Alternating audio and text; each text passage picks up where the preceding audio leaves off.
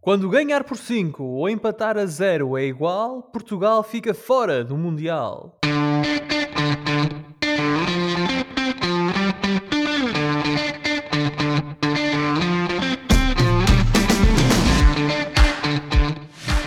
Bem-vindos a mais uma emissão dos Meninos de Ouro, o programa para quem gosta de bola e está disponível todas as terças-feiras no Spotify, Apple Podcasts, Google Podcasts e em todas as outras plataformas onde se pode ouvir e descarregar podcasts.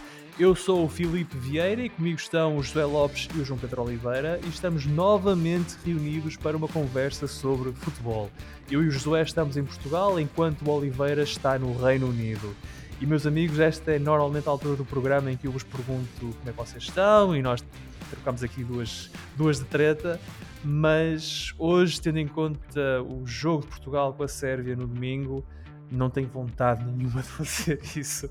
Um, e quero entrar já no debate, na discussão em torno daquilo que, que, falhou à seleção portuguesa. Portanto, vou aproveitar agora o momento para dar as boas-vindas a todos os ouvintes da Rádio Barcelos e recordar que estamos no ar todas as terças-feiras às 22 horas na rádio que liga Barcelos ao mundo. E vamos então falar desse jogo. Ora, Portugal recebeu a Sérvia no Estádio da Luz, precisava apenas de fazer um ponto após o empate na, na Irlanda mas não conseguiu fazer isso. Portugal entrou, esteve a ganhar, um gol de Renato Sanches aos 2 minutos e depois desapareceu do jogo.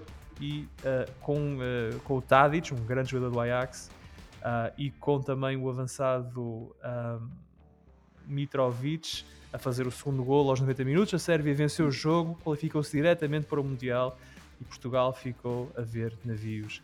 Um, na segunda-feira, aliás, já no domingo à noite, na conferência de imprensa a pergunta do jornalista uh, do 00, temos de dar aqui crédito e, e, referência que foi esse jornalista que fez a pergunta.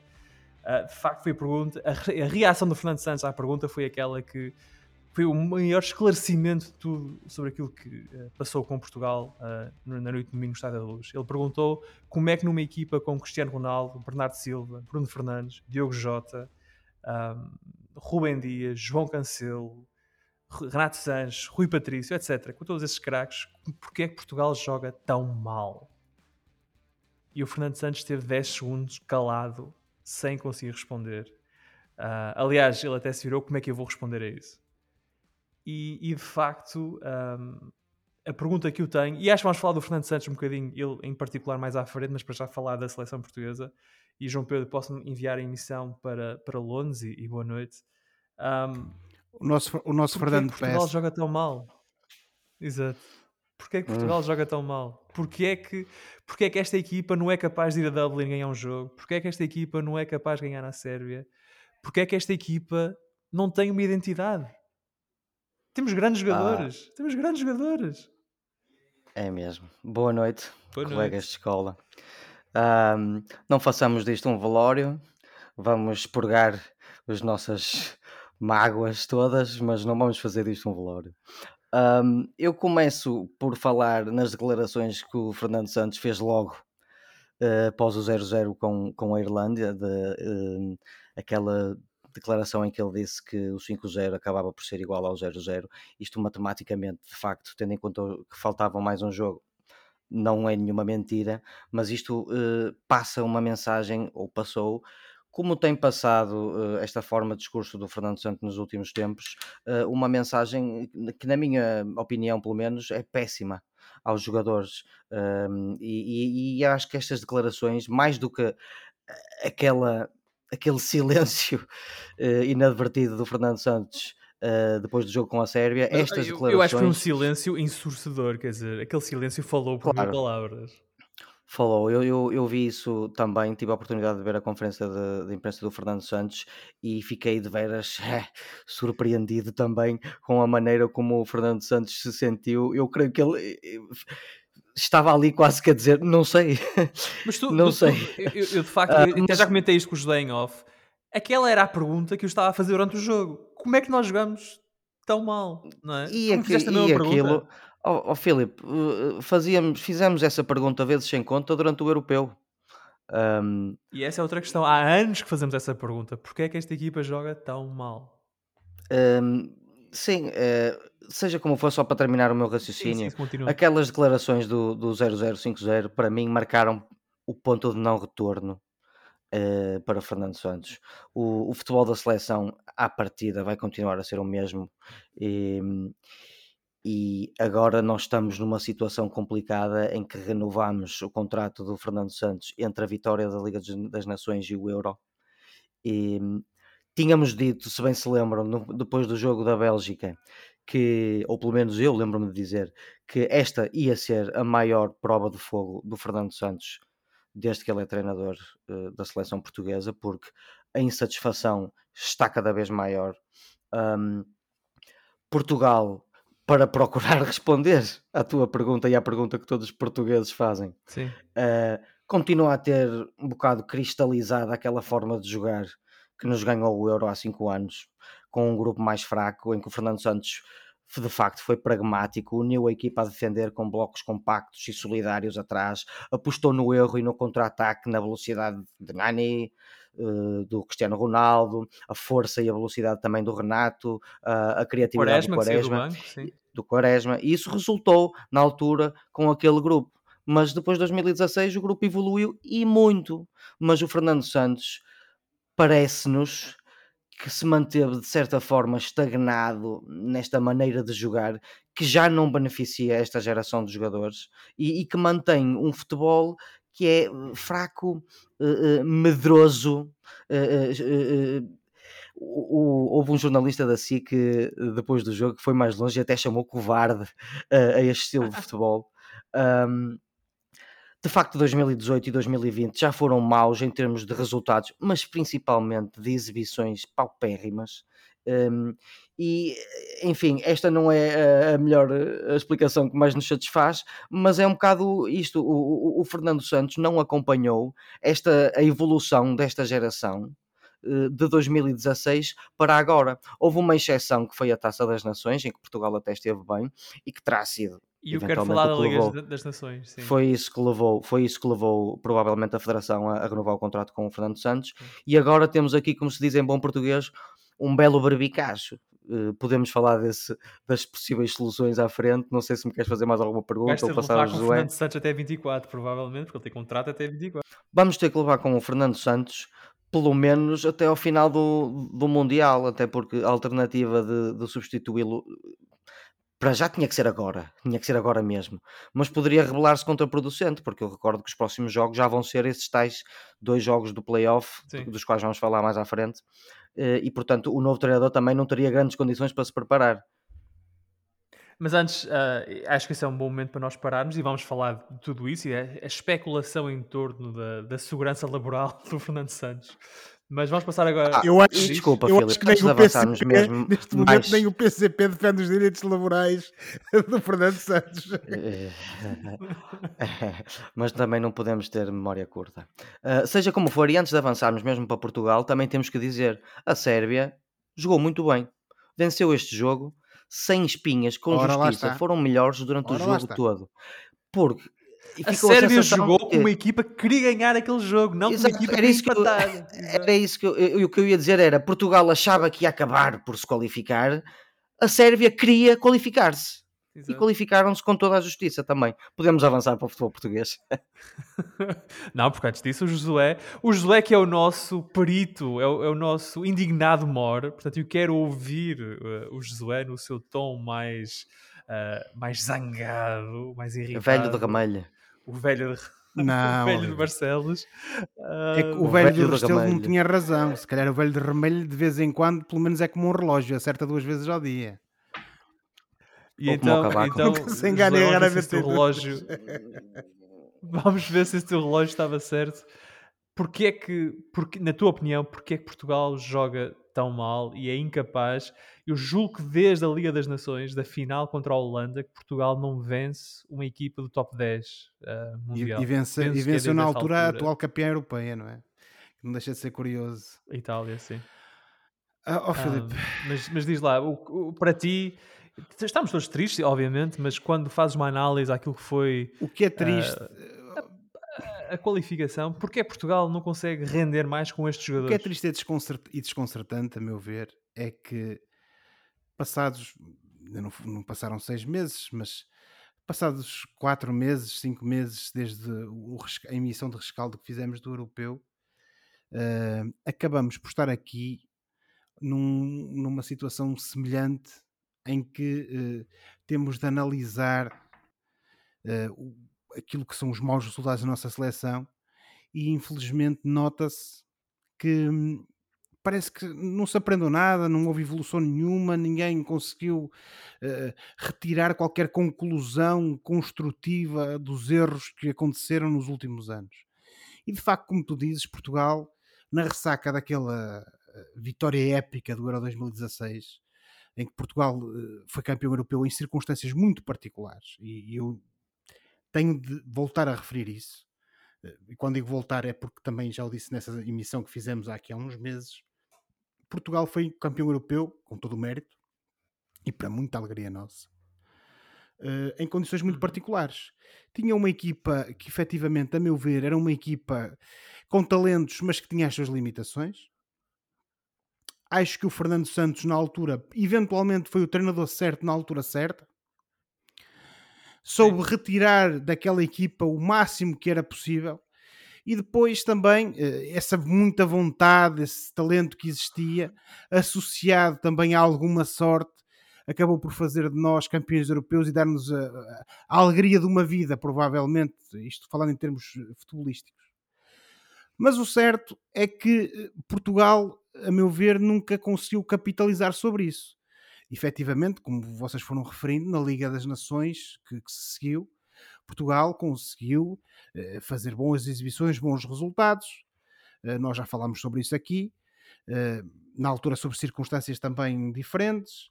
Uh, o Ronaldo, por exemplo, não estava, a equipa teve que jogar de uma maneira diferente, foi construída de maneira diferente, houve uma abordagem diferente da parte do Mr. Fernando Santos, mas o certo é que eh, depois dessa Liga das Nações, que acabou por ser ali uma exceção à regra, nós continuamos sempre a ter. Um exatamente, é? João Pedro. Nós continuamos sempre a ter aquele registro do Mr. Fernando Santos e da nossa seleção de exibições muito sofridas, uh, sempre uh, assentes uh, muitas das vezes em, em, em esforços individuais, resultados complicados contra equipas que à partida deveriam ser equipas de nada complicadas. E, mas nós, como somos portugueses, estamos habituados a sofrer, parece que vamos sempre dando com os ombros e pronto, faz parte da nossa sina e as coisas vão andando e, e nós vamos desculpando, opá, e porque o homem fez de nós campeões europeus. Mas também era, ele, ele exatamente, claro, ele reunia um bocado esse como capital. É óbvio. E, e quem tem de, sucesso... E, e, nunca vai ser esquecido, dúvida, nunca vai ser esquecido dúvida, por isso. Sem dúvida. Agora, eh, eu, eu rio num determinado capital, por assim dizer, não é? Quando tenho esse tipo de sucessos, mas esse capital não dura toda a vida e um treinador, sobretudo um treinador de futebol, sabe perfeitamente que esse tipo de coisas não duram uma vida inteira. Mas isto para dizer o quê? O certo é que a regra do Mr. Fernando Santos, eh, eh, desde que pegou na seleção, eh, tem sido sempre jogar ali um bocadinho com soluções de tentar ver se a coisa corre bem e se vamos jogar para o empate. É um futebol madroso. Exatamente, vamos jogar para o empate, mas pode ser que a gente ganhe e depois. Um jogador, um futebol reativo, Exatamente. no erro. E no final do dia pode ser que a gente tenha sorte. E essa questão que vocês referiram agora, a meu ver, parece-me fulcral, que é a questão do futebol reativo. E nós já falamos disto aqui uh, na altura, nos nossos comentários relativamente ao Euro. Uma equipa como Portugal, com o talento que tem, com os jogadores que tem, com o estatuto que adquiriu, sobretudo depois de ser campeã europeia, não pode ter este tipo de, de, de, de atitude, não pode ter este tipo de postura. E aquilo que se viu na, na seleção nacional no jogo contra, contra a Sérvia foi efetivamente uma equipa, e se formos olhar para o 11 inicial, à partida a gente diz, pá, está ali toda a gente, ou estão ali jogadores capazes, estão ali jogadores que vão efetivamente dar-nos algumas garantias de possibilidade de sucesso e de ganharmos contra a Sérvia e, e, e nos qualificarmos diretamente para o Mundial, ou pelo menos o tal empate. E até, e até podemos já falar sobre uh, certas decisões que ele tomou, tanto a nível de 11 como Sobretudo de a questão das substituições, Oliver. Falaremos Sobretudo a... a questão das substituições, mas já lá vamos. Tens toda a razão. Agora, a questão, a meu ver, aqui tem a ver, no final do dia, também um pouco com a, aquilo que é uh, o sentimento na equipa. A, a, a, vibe, e agora na falta de, de, de, melhor, de melhor expressão, pegar esse feeling. Bad exatamente, pegar neste anglicanismo para vos dizer o quê? A equipa, a meu ver, os jogadores da, da seleção nacional, ao fim de tanto jogo, de tantos jogos, a terem uma abordagem, a meu ver, derrotista, acabaram, infelizmente, por parecer, pelo menos parece-me, que incorporaram esse tipo de, de, atitude. E aquilo que vimos contra a Sérvia, a meu ver, é mais um caso de uma situação em que Portugal incorporou essa, essa, essa postura que não é aceitável para uma equipa com os predicados da nossa. E eu aqui tenho que tirar o chapéu ao Bernardo Silva na, na conferência de imprensa quando foi Muito quando lúcido. ele teve a hombridade de reconhecer e também tem que dizer em relação ao Palhinha. Que o Palhinha também teve um registro Exatamente, semelhante. eu ia dizer isso. Eles foram suficientemente maduros, honestos e sinceros para dizer ao povo: isto correu mal, sem desculpas. A culpa também é nossa. E esta atitude em campo não tem desculpa, tendo em conta a qualidade da nossa equipa, e portanto, o que se passou aqui não é aceitável. E isso é verdade.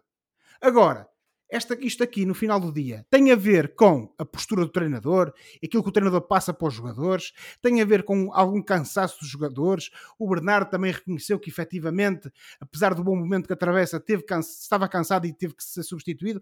Mas, Ele vinha exatamente, de uma lesão, não é? Verdade, não, estava exatamente, mas no final do dia, isso não justifica a totalidade do descalabro que nós assistimos.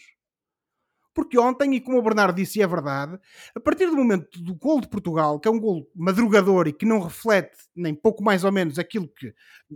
Se calhar até fez mal. Exatamente, se calhar até fez mal.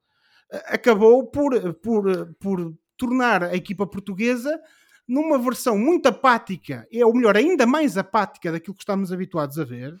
Porque é, porque Portugal já é uma equipa que dá, entre aspas, muita bola aos adversários, Mas, apostando, apostando no erro e no contra-ataque. Então, quando se apanhou a ganhar um zero tão cedo. E depois, no final, o que é que nós assistimos? Assistimos a uma equipa completamente, a meu ver, uh, em estado quase de, de, de moribunda, em que não conseguiu, em momento algum, superiorizar-se relativamente à Sérvia as, as, substituições que o Mr. Fernando Santos fizeram também não abonam nem a favor dele, nem a, e sobretudo, que essa é a parte mais triste, a favor da nossa seleção.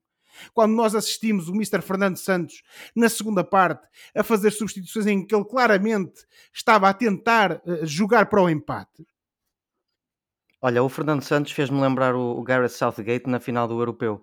Uh, só reagiu com substituições depois de sofrer o, o, o golo do empate e, e, foram todas, se reparares, Josué, fora o João Félix, substituições é isso, para trás. A questão é mesmo essa, quer dizer, como é que é possível num jogo em que Portugal tinha todas as condições para ganhar, Portugal Portugal tinha todas as condições para ganhar. Portugal estava a jogar em casa, estava a jogar no, diante do seu público, uma massa adepta enorme a apoiar a equipa, com jogadores de qualidade em campo. E o Mr. Fernando Santos, perante aquele, uh, aquela situação em que, em que, a Sérvia estava a abafar Portugal, o que ele acha é que tem que jogar a retranca, tem que manter mais, manter mais um jogador defensivo, tem que refrescar as posições defensivas. Isso não é aceitável. E, e não me surpreende, e aqui também temos que, que, que começar também a falar de uma outra coisa que também já vamos eh, desenvolver adiante.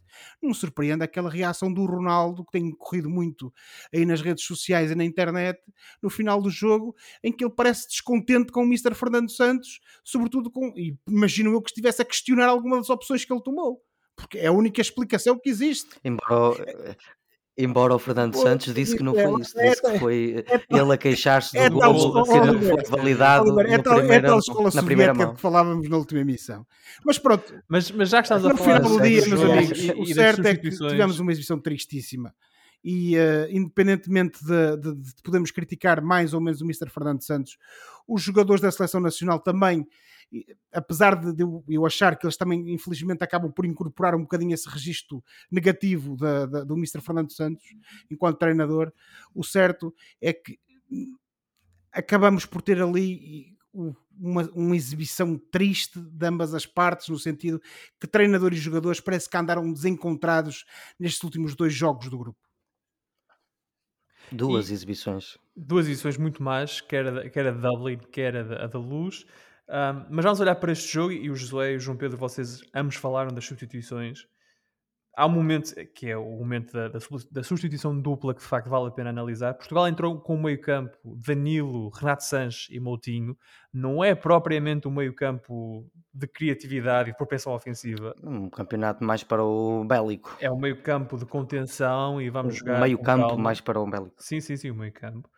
E depois uh, estamos, eu tenho aqui anotado, estávamos no, aos 64 minutos sai Moutinho, entra Palhinha e sai Bernardo e entra Bruno. Ora, o Bernardo aparentemente ressentiu-se de lesão e, portanto, terá pedido para sair, ok? E, portanto, se vais ao banco buscar alguém para o caso do Bernardo, se calhar o melhor jogador é o Bruno Fernandes. Mas a entrada do Palhinha é interessante porque é neste momento que o Danilo, de certa forma, baixa. Baixa para central. Para central, para fazer uma linha de 5. E digo 5 porque nem o Cancelo nem o Nuno Mendes estavam a subir. Portanto, ficávamos com 5 atrás. Mais o Palhinha. E depois aí, basicamente, tens o Renato uh, no meio campo, o Bruno Fernandes já não é bem um médio na seleção, também estava a jogar assim mais, mais uh, na ala, e depois o Ronaldo e o Jota mais lá para a frente.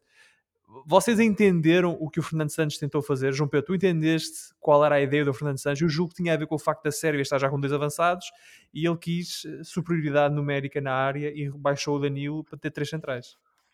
Sim, senhor. O, aqui o, a questão ou o problema não é nós não entendermos uh, a ideia. Uh, a ideia o está problema expressa. É a ideia, não é, Oliver? Desde dois, eh, Sim, a ideia está expressa desde 2016 e não sejamos hipócritas. Se esta geração criativa conseguisse jogar como jogou a de 2016 e ir longe e quem sabe ganhar, nós estávamos aqui calados e, e uh, uh, ou pelo menos um, um, a elogiar profundamente o Fernando Santos. Mas não foi isso. Não é, não, mas não é isso que acontece. A questão é essa. Uh, eu percebi a ideia. O Fernando Santos a jogar contra esse colosso europeu que é a Sérvia e, e a empatar 1-1 um, e, e, vendo que só precisava de empatar a meio da segunda parte, decidiu acrescentar mais achas para a fogueira defensiva eh, para contrariar uh, a força e, e, a ratice daqueles dois jogadores da frente, nomeadamente o, o, o, esse belo avançado da segunda divisão inglesa, o, o Mitrovic, que Mitrovic. entrou na segunda parte. Um, mas isto, o problema disto é fazer sempre isto porque se põe nesta posição. Se Portugal tivesse a ganhar 2 ou 3-0 a meio do jogo, ou, a meio da segunda parte, neste caso, uh, uh, se calhar até podia baixar para esses três defesas, não faria grande moça e, e não estávamos a falar uh, em perceber ou não perceber a ideia dele. A ideia percebe-se, o problema é esse.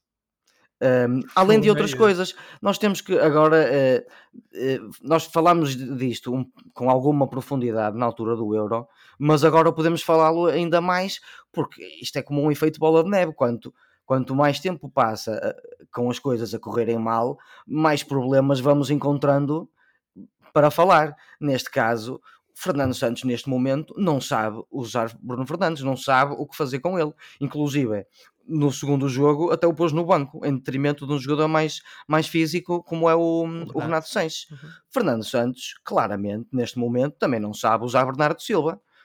Coloca-o sempre na ala direita. Ele que nem foi dos piores jogadores portugueses ontem, mas que claramente jogou em esforço e um pouco escondido naquela ala direita, longe das zonas onde ele pode fazer a diferença e onde tem feito a diferença no, no Manchester City ao longo destes últimos anos. Outro exemplo, só quem não viu Dalot a jogar este ano pelo United é que acha que o Dalot é selecionável neste momento. Eu até sou um apreciador deste menino de Braga, que é muito jovem e teve uma lesão complicada, eh, fez de bem ir para o Milan, ganhou um pouco de físico, mas neste momento, por mais que eu aprecie as qualidades ofensivas que o Dalot tem, que joga muito bem com os dois pés e é muito bom em cruzamentos e é um jogador afoito a rematar, faz-me até lembrar, com as devidas proporções e diferenças, uma espécie de cancelo. A defender, o Dalot é simplesmente terrível neste momento qualquer jogador mediano da Liga Inglesa passa por ele neste momento. E, e no entanto ele é um dos frequentes escolhidos uh, de Fernando Santos uh, para, este jogo, para estes últimos jogos. Uh, eu, eu, já nem questiono o Dalot estar a titular naquele primeiro jogo, porque teoricamente isso até fazia algum sentido. Eu questiono é o Dalot estar lá, porque neste momento o, o Ricardo Pereira é muito melhor. Muito é um jogador no pico das suas capacidades, com 28 anos, recuperou finalmente da sua lesão e está a recuperar aos poucos tempo de jogo no, no, no Leicester City. O Ricardo Pereira era uma opção muito mais que fazia muito mais sentido e muito mais viável do que o Dalot neste momento. O Dalot esse que eu espero que daqui a 3, 4 anos me, me, mostre que, é, que se vai tornar um jogador de seleção porque ele tem qualidades para isso. Agora, neste momento, não é um jogador que faça sentido. Outro é o William Carvalho. O William Carvalho já não faz sentido na seleção portuguesa. Por mais que eu aprecie a técnica deste jogador, fica a sensação, especialmente tendo em conta as alternativas que temos, que ele já começa a não ter lugar. Ele já não tinha lugar, confessou o Fernando Santos no, neste Euro, porque só o levou porque tinha 26 para levar. Ele já começa a não ter lugar nesta seleção, já não se justifica uh, que ele aqui esteja. E isto são dois, três, quatro exemplos que eu dei e, e podia dar mais. Eu gostava de ver mais Rubem Neves e menos William e Danilo mas isso, isso, sou eu. Outra questão, Danilo, Danilo no primeiro jogo a, a jogar a defesa central. Para quê? Para quê? Ao Gonçalo Inácio, por exemplo? Não faz sentido. Por exemplo, ao Gonçalo Inácio. Uh, uh, mesmo que não, que não houvesse Gonçalo Inácio, arriscava-se com o, com o José Fonte. São, eram jogos importantes. A Irlanda era. Eh, nós, nós falámos disto. A Irlanda nunca tem nada a perder. A Irlanda nunca se qualifica para nada, portanto, jogam todos os jogos como se fosse o último. Portanto, podem ser a equipa mais tosca do mundo, e são uma das mais toscas do mundo, mas têm sempre potencialidade para empatar ou ganhar um jogo, porque são equipas que não desistem. E esta mentalidade conformista que, que, com, com, que a equipa uh, chegou a estes dois jogos, de, de só precisamos de quatro pontos, de um empate e de uma vitória, isto, para mim, prova que o futebol nestas últimas décadas pode ter mudado muito, muito, muito, muito. Mas se há uma coisa que nunca mudou e que está firme no futebol mundial é quem joga para o empate normalmente perde. Essa é uma regra de ouro. Eu estou a adorar, eu estou a adorar facto... esta versão indignada do Oliveira. Já me diziam no Trandeiras, onde eu jogava no Trandeiras, por exemplo, um dos clubes onde eu joguei. Quem não. joga para empatar perde. Não, o João Pedro hoje está de facto a assumir essa função que, te, que o tem a ti do, do indignado maior. Qualquer dia é o João Pedro. O João Pedro está indignadíssimo. E agarra-me que eu vou-me a eles. Ficas sem lugar no painel. Como diz, dizia o outro, deslarguem-me, não é? Deslarguem-me que vou-me a ele. Deslarguem-me.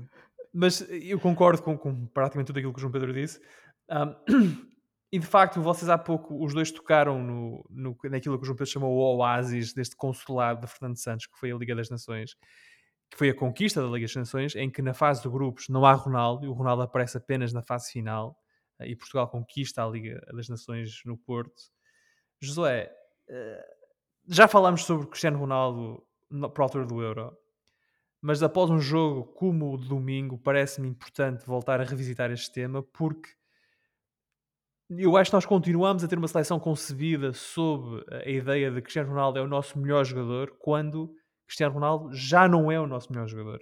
Poderá ser o nosso jogador mais decisivo, mais determinante, é o nosso finalizador, mas não é o nosso melhor jogador. E não só parece que é impossível tirá-lo de um jogo, ele joga sempre o jogo todo, como a equipa continua a jogar para ele de uma maneira que é, acaba por ser contraproducente.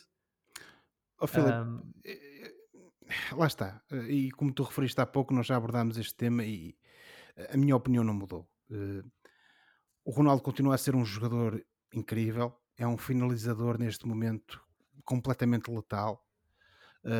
no jogo no Algarve contra a Irlanda foi o, o, o salvador da pátria, por assim dizer, e, e é, e é para sim, isso sim, que ele sim. lá está. Agora, como tu dizes e bem, o que me parece é que nós não podemos continuar a construir uma equipa, um 11 à volta dele. Só que acabamos por depois ir voltar àquele lugar comum de que falávamos há pouco. Isso sucede porquê? Isso sucede porque o Fernando Santos, naquela uh, ânsia dele de, eu, de empate em empate até à vitória final, não é? Acaba sempre por dizer assim: eu tenho aqui este jogador coqueluche, tenho aqui este meu as, e portanto, quando as coisas estiverem a correr muito mal, ele há de sacar sempre um coelho da cartola. E daí é que vem, a meu ver, esta aposta, esta insistência em tentar construir alguma coisa à volta do Ronaldo. Quando nós falámos sobre, sobre este assunto na altura do Euro, uma das coisas que tu na altura disseste e que lançaste para, para o nosso comentário, e eu recordo-me disso, foi que tu, na altura tu não vias um plano uh, para que uh, a, a, seleção portuguesa, ou não vias qual é que era o plano para a seleção portuguesa marcar golos. Sim. E efetivamente o problema mantém-se. Porquê? Continuo sem ver. A questão é essa, Filipe. É que o plano é, é pá, chutem para a frente com o Ronaldo há de marcar ele há de aparecer ali. Esquecendo-se esquecendo que há tantos jogadores cheios de qualidade para marcar gols também. Exatamente, Oliveira. A questão é mesmo essa. É que continuamos a, a, assistir a um registro de chutem para a frente que pode ser que o Ronaldo marque, quando existem tantas alternativas, tantos jogadores de qualidade, e eu não vou estar aqui agora a repetir aquilo que o Oliveira disse muito bem neste último mas, momento. Mas, mas podemos falar num desses jogadores de qualidade. O Diogo Jota é um jogador decisivo no Liverpool, marca gols a torto e direito e não aparece. Oh, Filipe, eu... não aparece. Tem estado, e daí aí também temos que imputar alguma responsabilidade aos jogadores. Houve jogadores que também não apareceram. E, e eu quero com isto dizer que isto não é só bater certo. no Fernando Santos. Uh, às vezes as certo. táticas ah, estão mal, mas um, um exemplo, um, um, um exemplo. O, o, os, os, três dos quatro defesas uh, que foram titulares contra a Sérvia falharam três passos em zonas perigosas. Mas isso era uma coisa um. que por acaso eu queria falar há pouco. E, e eu... perante isso, perante isso também razão, é uma tática que resiste. E há pouco eu queria falar disso e por acaso passou-me.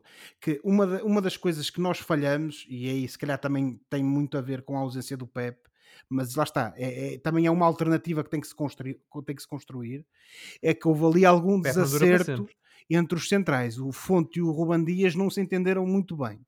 Mas pronto, Agora, além dessa questão, eh, a meu ver, também tem a ver com o seguinte: eu não coloco de parte, e como o Oliveira estava a referir agora, e tu também estavas, Filipe, que há certos jogadores que são decisivos nos seus clubes e que não têm aparecido no seu melhor registro na seleção.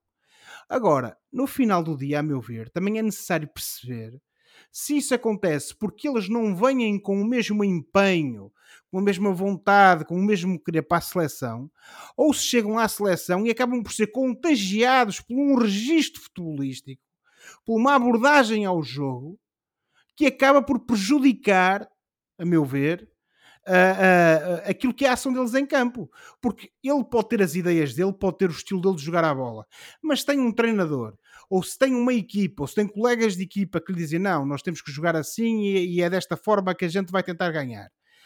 O, o jogador, sobretudo um, um, tipo jovem, independentemente de ser mais ou menos decisivo no clube onde está e ser um jogador com mais ou menos protagonismo, depois acaba também por uhum. uh, no fundo, uh, uh, hesitar um pouco naquilo que são as suas ações. Eu consigo, eu, eu, eu consigo pensar em três jogadores que, que, cumprem esses requisitos: o João certo. Cancelo, o Bruno Fernandes e o Diogo Jota. Não são na seleção aquilo que Resta são perceber porquê. O Bernardo também, mas o, Bernardo fora, joga fora de lugar, portanto acho que é mais difícil analisar o Bernardo nesse, nesses termos. O Bernardo até foi dos jogadores que tentou contrariar mais isso. Acabou sempre por ter ali uma postura mais proativa de pôr a, pegar na bola e de tentar construir ali alguma coisa de, de relevante. Agora, eh, no final do dia, parece-me a mim que esses jogadores, e eu não quero estar aqui a bater no ceguinho do pobre coitado do Fernando Santos de início a fim, e os jogadores obviamente também vão ter a sua responsabilidade, não digo que não, mas eu fico com a sensação, muito sinceramente, que há ali uma postura, um registro que está estabelecido na seleção nacional e que esse registro é que acaba por também prejudicar e por uh, condicionar a prestação dos jogadores. Agora, se é mais Ronaldo, se é menos Ronaldo, se é uma abordagem mais defensiva, menos ofensiva, há uma coisa que eu sei e, e, e com isto termino. Nós temos uma geração incrível de jogadores que tem que ser aproveitada. E a Federação Portuguesa de Futebol, até porque no final do dia no fundo, a responsabilidade acaba sempre por residir e por estar em cima dos ombros, por assim dizer, de quem, de quem, de quem está à frente da equipa. Acho que a Federação Portuguesa de Futebol tem que perceber que necessita de um talento que esteja um, um talento no banco que esteja ao nível do, do, talento dos jogadores que estão em campo. Enquanto isso uhum. não acontecer, vamos andar sempre de volta disto e vamos continuar sempre a sofrer. e eu para sofrer já me basta ser benfiquista e, portanto, pá, gostava que a minha seleção me desse as alegrias que o meu clube às vezes não dá. E, portanto, opá, espero muito sinceramente que a gente consiga estar no, no Mundial, uh, com ou sem Fernando Santos, e consigamos também fazer qualquer coisa de bonito nessa competição. João Pedro, tens alguma coisa a acrescentar em relação ao tema Ronaldo e, e aquilo que ele pode ou não oferecer à seleção? Aquilo que eu digo em relação ao Ronaldo, digo aos detratores do Ronaldo em Portugal, bem como àquele, aqueles que estão aqui em Inglaterra. É, é que é, o Ronaldo é que é o problema.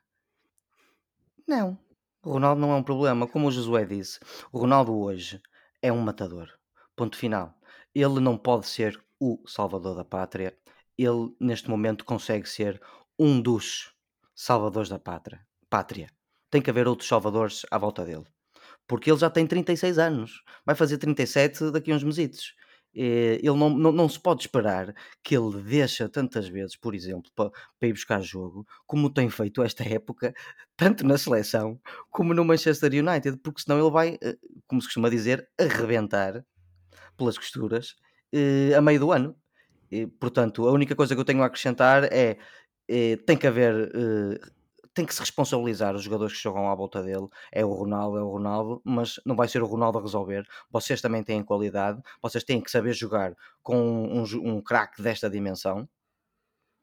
E tem que se deixar esta conversa de que o Ronaldo é que destabiliza, porque o Ronaldo é mais um elemento valioso, já não é o elemento mais valioso, agora é um dos mais valiosos. E enquanto ele tiver este físico e esta capacidade de marcar golos, ele tem é que ser aproveitado. E para isso tem que ser com um estilo de jogo, um modelo de jogo que beneficie os jogadores à volta dele, de tão bons que eles são, porque isto até o beneficiaria a ele, se calhar ele até marcava ainda mais golos. Não sabemos. Portanto, é um bocado isto. É um bocado isso. Um, então agora chegamos ao, ao, último capítulo, digamos assim, desta discussão da seleção, que é o Fernando Santos e mais em relação ao futuro. A última estação Santos. da Via Sacra. Um, em, em, termos rápidos, vocês acham que o Fernando Santos existe alguma possibilidade do Fernando Santos não ser selecionador nacional no playoff? José? Uh... Ou João Pedro, já que estavas com vontade em responder. Responda, Oliveira. Responda, Oliveira. É, que é para avançar eu, eu, para a segunda quero ouvir o Oliveira que ele está indignado. Pá. Ele está indignado. Responda, Oliveira. Uh, não, uh, aquilo... Desculpa, Filipe, qual foi a pergunta? Era o Fernando Santos vai ser coisa do playoff, né? exato. Uh, bom, colegas de escola, eu acho que a direção do Manchester United e a direção da Federação Portuguesa de Futebol meteram-se num belo brabicacho nos últimos tempos, quando a dada altura renovaram com os seus respectivos treinadores. Peço desculpa fazer este paralelismo, mas acho que, por mais que não se possa comparar treinadores, as situações não deixam de, de, ter algumas uh, semelhanças. Um, em retrospectiva, e em retrospectiva é fácil falar, uh, o Fernando Santos deveria ter saído depois do europeu de 2020 ocorrido aqui há uns mesitos. Não foi isso que aconteceu, porque ele ainda mantinha algum crédito e tinha acabado de renovar, como nós sabíamos. E, portanto, neste momento, eu não acho que a Federação vá despedir o Fernando Santos e acho e tenho muitas dúvidas se isso seria até a melhor decisão, porque o próximo jogo é já esse mesmo playoff em março. Uhum. Vamos descobrir no final do mês quem são os adversários Felizmente não vai ser a Itália, que, é que vai ser cabeça de série como nós, mas agora estamos presos a esta situação em que o Fernando Santos, pelo menos o, o Mundial de 2022, uh, vai cumprir. Lá está, tínhamos dito que esta era a prova de fogo, é esta a prova de fogo e temos que, que o aceitar. Um, o lado positivo é que, o, o, sendo o playoff só em março, vai dar tempo a Fernando Santos para refletir naquilo que tem que mudar para a frente e possivelmente também para apanhar este grupo de jogadores numa fase melhor física e mentalmente, esperamos nós. Mas em relação ao Fernando Santos, isto já é um bocado uma repetição daquilo que dissemos no final do Euro, mas é aquilo a que estamos cingidos, porque eu creio que mudar agora de treinador era um risco muito grande também. José, concordas com essa ideia de que o Fernando Santos vai ficar até, pelo menos até o playoff? Sim, Filipe, não tenho grandes dúvidas, eh, não só pelo facto de ele ter contrato e porque eventualmente despedi-lo seria um rombo financeiro grande para a Federação, mas sobretudo porque Uh, quer dizer, quem é que a Federação iria buscar neste momento como alternativa? Não, não temos assim ninguém que tivesse na disponibilidade de pegar numa equipa que agora vai ter uh, um par de jogos completamente decisivos e depois ir, a um Mundial com jogadores, com um conjunto de, de, de, selecionáveis que também não, não, são, não foram suas apostas e, sobretudo, tendo em conta estes já largos anos que o Fernando Santos leva de, de, enquanto selecionador. Portanto, eu acredito que ele vai continuar no, no playoff. Todos esperamos, independentemente da, da, da opinião que, que, temos sobre o, relativamente ao Fernando Santos, que ele consiga efetivamente levar a nossa seleção ao Mundial uh, e que tenha todos os sucessos do mundo, opa, que seja campeão do mundo, que é o que eu lhe desejo. Agora, uh, sendo realistas, acho que será muito difícil. Eventualmente, a, a, a qualificação para o Mundial será uh, uma possibilidade forte vamos ver o que é que vai acontecer, mas uh, parece-me a mim que não existe qualquer, neste momento não existe qualquer possibilidade, de, a não ser que exista assim, algum volte-face, algum golpe de teatro de última hora, uhum. que, que, que, ao qual nós não tínhamos, eh, ou relativamente ao qual nós não tínhamos qualquer, qualquer indicação ou, ou, ou qualquer tipo de, de aviso, por assim dizer, tirando essa eventualidade, ou o próprio Ministro Fernando Santos achar que também tem que, que, que no fundo, sair de cena, uh, acho que ele vai continuar, tendo em conta até o discurso dele de ontem, e portanto vamos ter que, que, que ver. Pronto, vamos ter que ver, desculpa essa expressão, mas é o que me apetece dizer neste momento. mas é o que me apetece, mas é o que me apetece neste momento. Esperar que o Timoneiro não é? reflita, não é? Esperar que o Timoneiro se reforme não, não, mas neste momento, neste momento o timoneiro tem que refletir, ah, não é? Ele não se vai reformar. Se ele não ele refletiu até agora, tenho dúvidas. Isto é como aquelas pessoas que só se reformam quando a lei obriga, percebes? A lei diz que a determinada idade tens de te reformar, quer tu queiras, quer não, e eu acho que o Fernando Santos vai ser um pouco isso. Mas pronto, isto. Embora tenhamos, tenhamos também um pouco de respeito pelo, pelo homem que Oliveira, eu vou-te dizer, eu vou dizer aquilo que te disse eh, quando falamos eh, no final do, do, do último Euro todos nós temos uma dívida de gratidão enorme para com o Fernando Santos. Agora, isso não te dá crédito para toda a vida. É? é um não. bocado isso. Já lhe deu crédito há 5 anos. Há 5 anos que ela é não um vive desse crédito. E, portanto, temos que chegar a uma altura em que tu não podes hipotecar o, o, o, sucesso e o futuro de uma geração incrível de jogadores só porque aqui há uns anos o homem teve, teve foi campeão europeu, mas daí para a frente pá, tem feito aquilo que tem feito. Dito isto, eu acho que ele vai continuar a ser selecionador até ao final do contrato. Assim, muito rapidamente. Sim, ó Filipe, uh, se Portugal não se qualificar para o, para o, o Mundial, porque assim, equipas como a Ucrânia, a República Checa, a Rússia, veem a mostra da atitude nos últimos dois jogos e eu acredito que eles legitimamente acreditam que podem eliminar e não se esqueçam de uma coisa, meus amigos. Eh, vão ser jogos, eu, vão ser eliminatórios vejo... de uma mão só. O que complica ainda mais. Contra duas equipas diferentes. O que complica Sim. ainda mais a situação. E, Sim. Portanto, eu acredito que o Fernando Santos não cumprirá o, o resto do contrato caso nós fiquemos de fora deste Mundial do Qatar. E, e quando vocês pensam na, na, próxima fase da seleção portuguesa, porque inevitavelmente o Fernando Santos está mais próximo de sair do que de, de continuar no cargo, até por causa da idade, um, há algum nome que vos pareça que seria uma boa opção para Portugal? Uh, eu ouvi na, imprensa e, na televisão falar em nomes como o de Vilas Boas, de Vítor Pereira, Carvalhal, Luís Castro, Leonardo Jardim, quer dizer, algum destes nomes que vos uh, agrade, José? Oh Filipe, eu sou-te muito sincero. Eu não queria estar aqui a tecer comentários sobre os treinadores. Tenho as minhas opiniões sobre eles. Um, cada um tem feito o seu percurso eh, nos clubes com maior ou menor sucesso. Uh, tanto o, o, um, o, Leonardo Jardim como o Vitor Pereira. E agora está-me a falhar o nome que tu acabaste de referir do, do treinador do Shakhtar, o... O Luís, Luís Castro. Castro. São treinadores com as suas qualidades, com as suas valências. Não sei se estão à altura de serem uh, selecionadores nacionais. O, quanto ao Mr. Carvalhal, com todo o respeito que tenho por ele enquanto técnico e enquanto pessoa, acho muito sinceramente que não tem perfil para ser selecionador nacional. Uh, acho uma outra coisa que é o seguinte: uh, independentemente do nome que possa ser escolhido, tem que ser um nome forte, uma pessoa com, com um perfil bastante marcado Uh, e que, uh, à semelhança daquilo que acontecia nos tempos do Mr. Scolari, com todos os defeitos que ele tinha, que permita que certos vícios que infelizmente temos assistido o seu regresso à seleção nos últimos anos uh, desapareçam de uma vez por todas.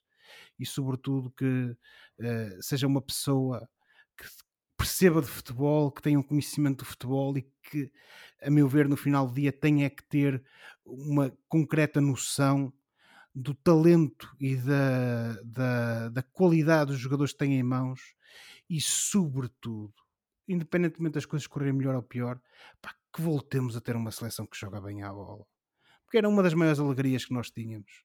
Era isso, é que temos uma seleção que joga bem à bola. O sexy futebol. Porque, pá, ganhando ou perdendo, pelo menos a gente tinha assim, sempre aquele, aquele calor da vitória moral de dizer: é pá, perdemos, mas jogámos muito melhor que os outros. João Pedro, tem algum destes nomes que te agrada ou outro qualquer que tu possas pensar para, para Portugal? Só para responder aí ao colega Josué, eh, não é que eu tivesse grande preferência pelo Carlos Carvalhal na seleção portuguesa, mas olha, Josué, jogávamos à bola, como tu queres, como tu acabaste de dizer. Se o Carvalhal estivesse na seleção portuguesa, até, até podíamos, até podíamos eh, eh, não fazer grande figura nas fases finais, mas jogávamos Mas que é à para levar bola. 6-1 do, do Luxemburgo ou algo do género? Não, não, não. Não, Pá, não, levámos não íamos 4 ou levar 5 da 6-1. Alemanha também no Euro, portanto também é, Hum, também é por aí. Não, isto, isto é, um- é uma fase complicada para estar a falar num, problema, num possível substituto para o Fernando Santos. Primeiro, porque ele não vai sair. Eh, segundo, porque isto é uma, é uma forma de trabalhar diferente e nós nunca sabemos que treinador é que iria eh, eventualmente adaptar-se a este tipo de jogo. Hum, pragmaticamente, e tendo em conta que é um homem que até já treinou uma seleção e cujas equipas são conhecidas por praticarem até bom futebol, eu diria o André Vilas Boas. Seja como for, o romântico em mim eh, só quereria um homem, e esse homem chama-se Marcelo El Loco Bielsa. Esse era o nome que o romântico em mim. Esse é o nome que o romântico em mim queria ver na seleção portuguesa. louco, Oliveira. Aí, é que vocês, aí é que vocês Não, iam ver nem penso futebol, Bielsa, muito bem. Tu, tu, tu estás a falar do Vilas Boas nas Ilhas Faroé, não é? Foste buscar essa referência. Vanuatu, as ilhas Tem Do tudo a Vanuatu. ver com o Vanuatu, futebol sim, português. foste buscar essa old school, ok. Portugal Verdade. está então qualificado para o playoff de acesso ao Mundial. Ah, o sorteio do playoff está marcado para dia 26 em Zurique. 12 seleções serão divididas em três caminhos de quatro seleções cada que disputarão um mini torneio com meias finais e final a uma mão. Os seis melhores segundos classificados da fase de qualificação ficarão no pote 1 e jogarão a meia final em casa. As seis seleções restantes, ou seja, as quatro piores segundos classificados e duas seleções apuradas através da Liga das Nações, irão para o pote 2. As meias finais do playoff estão agendadas para 24 e 25 de março de 2022 e as finais a 28 ou 29 do mesmo mês. À hora da gravação desta emissão, nem todos os grupos estão fechados, mas do lote de potenciais adversários de Portugal, pelo menos na meia final, fazem parte seleções como a República Checa, o País de Gales, a Macedónia do Norte e a Áustria. Portanto, cá estaremos em março para ver como Portugal safa ah, no playoff. E agora estamos a ficar curtos de tempo, apenas uma, ah, uma nota da, de programação de que após a pausa para as seleções regressa a Taça de Portugal. Uh, e estes são os jogos das equipas que acompanhamos aqui nos Meninos de Ouro, nos 16 avos de final da prova Rainha do Futebol Português. Temos o Sporting Varzim, na quinta-feira às 8 h quarto da noite. Temos o Benfica Passos de Ferreira, na sexta-feira também, uh, às, aliás, na sexta-feira às 20h45. Temos o Lessa Gil Vicente, e há muito tempo que eu não fazia antevisão do jogo do Lessa, mas temos aqui o Lessa Gil Vicente no sábado às 11 da manhã o Braga Santa Clara no sábado às 18 e o Porto Feirense no sábado às 20 e 15. Uh, meus amigos, vou-vos pedir apenas por uma questão de tempo para avançarmos depois para o fora de jogo. Um, Josué, destes jogos todos, uh, há algum que te uh, chame mais a atenção? Talvez o jogo do Benfica com o Passos? Ó oh, Filipe, o jogo do Benfica com o Passos acho que vai ser um jogo equilibrado, um jogo bastante competitivo. São duas equipas que jogam bem à bola. E portanto prova provavelmente poderá ser aqui a oportunidade dentro dos jogos das equipas supostas grandes em que efetivamente poderá haver aqui alguma surpresa. No caso do Braga Santa Clara, o Braga virá dessa, dessa derrota calamitosa contra o Benfica. O Santa Clara está numa posição muito complicada do campeonato, uh, está, uh, e portanto, à partida também poderá ser uma espécie de um alvo a bater parte do Braga, mas também me parece a mim que tem qualidade suficiente, sobretudo estamos nós a falar de um jogo da Taça de Portugal, que efetivamente poderá aqui trazer alguma surpresa. Agora, sou-te muito sincero, o meu interesse está no Sporting Varzim, porque o Varzim é um histórico do nosso futebol e a equipa poveira, a meu ver, poderá Achas que, vais, achas que o Varzim faz taça não, em Alvalade? Por que não? Tem, como, olha, olha o Oliveira hoje é o indignado, portanto eu vou ser o romântico. Por que não o Varzim fazer uma coisa, uma, uma surpresa, algo de bonito no, no, em Alvalade? Muito bem. E tu, João Pedro, quando olhas para este menu de jogos para a Taça de Portugal, o que é que te salta à vista?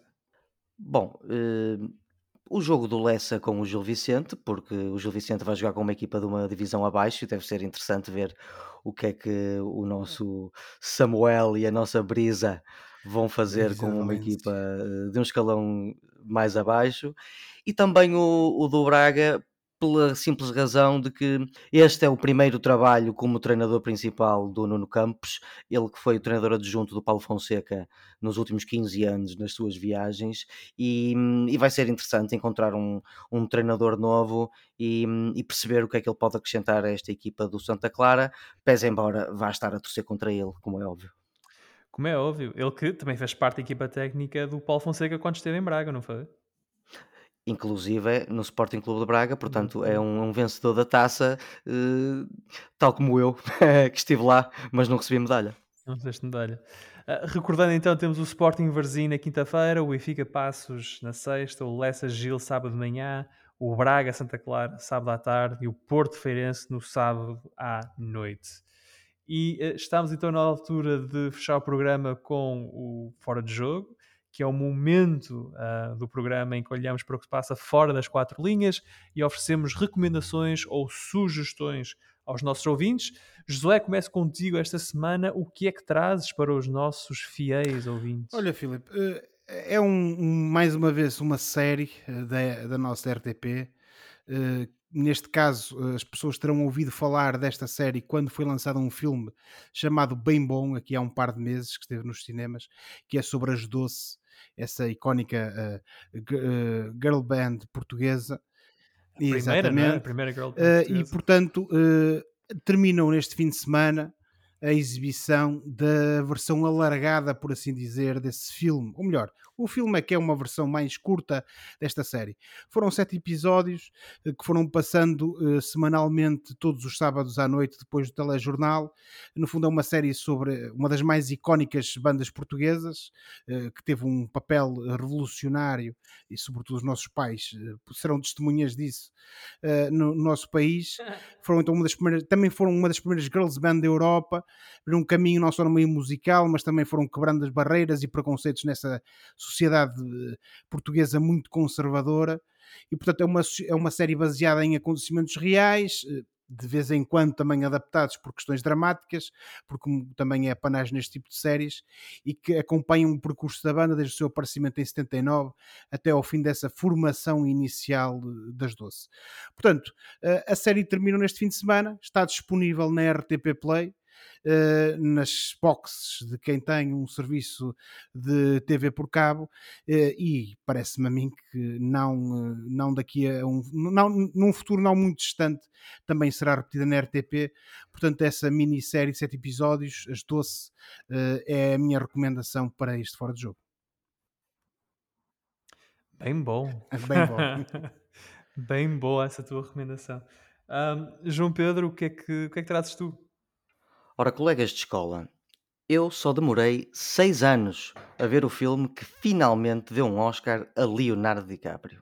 E... Portanto, realizado por Alejandro González Iñárritu, um dos meus realizadores favoritos, ou melhor, um dos realizadores de um dos meus filmes favoritos, Amores Perros, e Babel também, entre outros, realiza o filme The Revenant em 2015 eh, filme esse que está neste momento na Netflix e que eu recomendo muito, pois é baseado numa história verídica sobre um explorador e vendedor de peles no, no início do século XIX que é violentamente atacado por um urso numa expedição com outros exploradores, montanhistas e vendedores de peles como ele, que o deixam à sua sorte para morrer na floresta. Mas Hugh, Leonardo, sobrevive e persegue Tom Hardy, que pelo caminho matou o filho de Leonardo, meus amigos.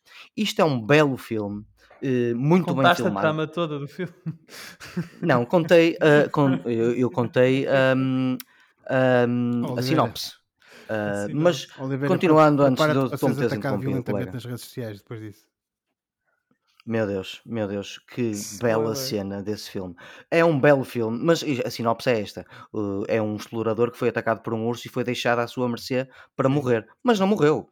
Isto é um belo filme, muito bem filmado. É um filme de vingança, porque ele vai atrás de quem o abandonou. Tem umas paisagens incríveis, a maior parte delas nas uhum, montanhas no Canadá. E, e foi um filme muito difícil de filmar, porque, pelos vistos, havia muito poucas horas de luz por dia e condições meteorológicas, como vocês poderão ver se virem o filme, muito agressivas, mas que tirou de Leonardo DiCaprio uma grande interpretação. Portanto, The Revenant está na Netflix. Eu recomendo. Não esquecer de dizer que é baseado numa história verídica, supostamente. É verdade, disse eu no início. Isso no início. Peço Sim, não estavas a ouvir, José. O José não ouve quando o João Pedro fala. Portanto, o João Pedro com The Revenant, um exercício, eh, na opinião de alguns, de overacting de Leonardo DiCaprio, um, desta semana uh. fora de jogo.